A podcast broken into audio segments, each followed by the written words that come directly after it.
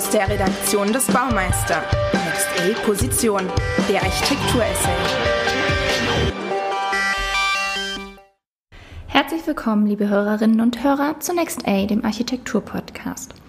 Heute ist Robert Kaltenbrunner vor dem Mikrofon und spricht über Corona und den Freiraum, der, wie uns die Pandemie aktuell nur allzu gut aufzeigt, unverzichtbar für die Bevölkerung der Städte ist. Robert Kaltenbrunner ist ausgebildeter Architekt und Stadtplaner. Hauptberuflich ist er am Bundesinstitut für Bau, Stadt- und Raumforschung in Bonn und Berlin tätig, leitet hier die Abteilung Bau- und Wohnungswesen. Robert Kaltenbrunner ist auch als Publizist tätig und schreibt unter anderem für Garten und Landschaft, dem Magazin für Landschaftsarchitektur und Stadtplanung. Er ist auch Autor des Buches Die Stadt der Zukunft, wie wir leben wollen. Max Weber hat die Essenz des Stadtlebens einmal als Miteinander unter Unbekannten umschrieben.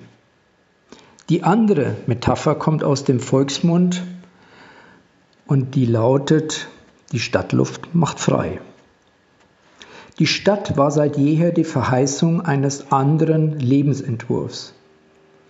Zumindest sind kollektives Zusammensein und Selbstbestimmung derzeit nicht angesagt. Der durch das Coronavirus veranlasste Lockdown, Kontakt- und Ausgangssperre scheinen die Urbanität grundlegend verändert zu haben. Doch das stimmt nur bedingt. Einerseits ließ sich während der Krise eine Reduktion von kollektiven sozialen Situationen im öffentlichen Raum beobachten, was bedeutet, dass es nicht mehr so viel Zufall gab.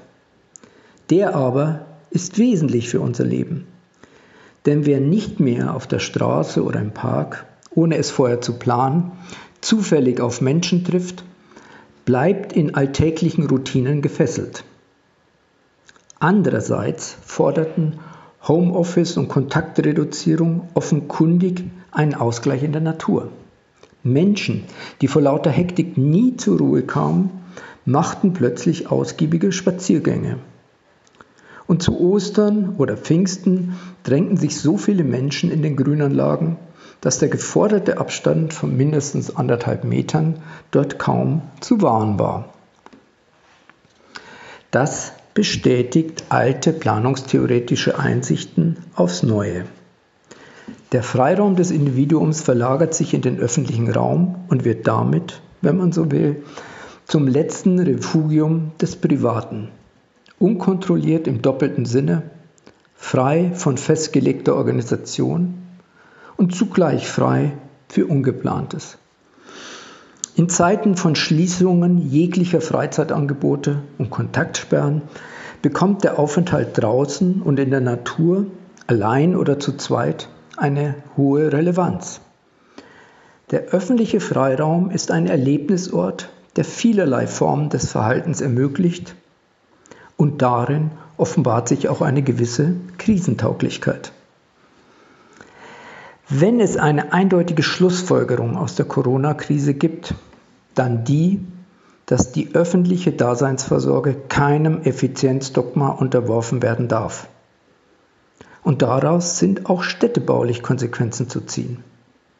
Wenn man Dichte als urbanes Konzept versteht, als wichtig für die soziale Struktur, weil Menschen sich miteinander auseinandersetzen müssen, dann bedeutet das zugleich, dass man Plätze, dass man Grünanlagen, dass man öffentliche Räume schafft. Und die bemessen sich weniger nach Quadratmetern, denn in der Qualität. Und diese wiederum ist in vielen Stadtentwicklungsprojekten defizitär.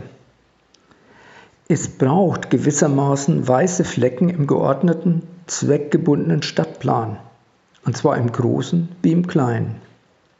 Sie sind nicht mit Lehre gleichzusetzen, ein Begriff, der im aktuellen Planerjargon ja sehr en vogue ist.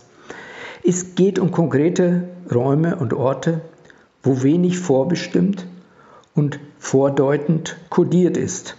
Oder mit den Worten von Peter Handke, Orte, wo noch nichts geschieht. Dieser Aspekt findet auch in der Architektur seinen Niederschlag. Es sei hier nur an Hermann Mothesius erinnert. Er, der entscheidende Protagonist bei der Gründung des Werkbundes 1907, erachtete Haus und Garten als ein eng verschmolzenes Ganzen. von diesem Zeitpunkt an war der Garten als Wohnraumerweiterung, den Funktionen des Zimmers zugeordnet, ein Teil der Moderne. Aber im Bauwirtschaftsfunktionalismus verlor sich dieser Gedanke schnell wieder im Ungefähren. Der Zukunftsforscher Matthias Hawks hat jüngst geschrieben, die kommende Welt wird Distanz wieder schätzen und gerade dadurch Verbundenheit qualitativer gestalten. Autonomie und Abhängigkeit, Öffnung und Schließung werden neu ausbalanciert. Soweit das Zitat.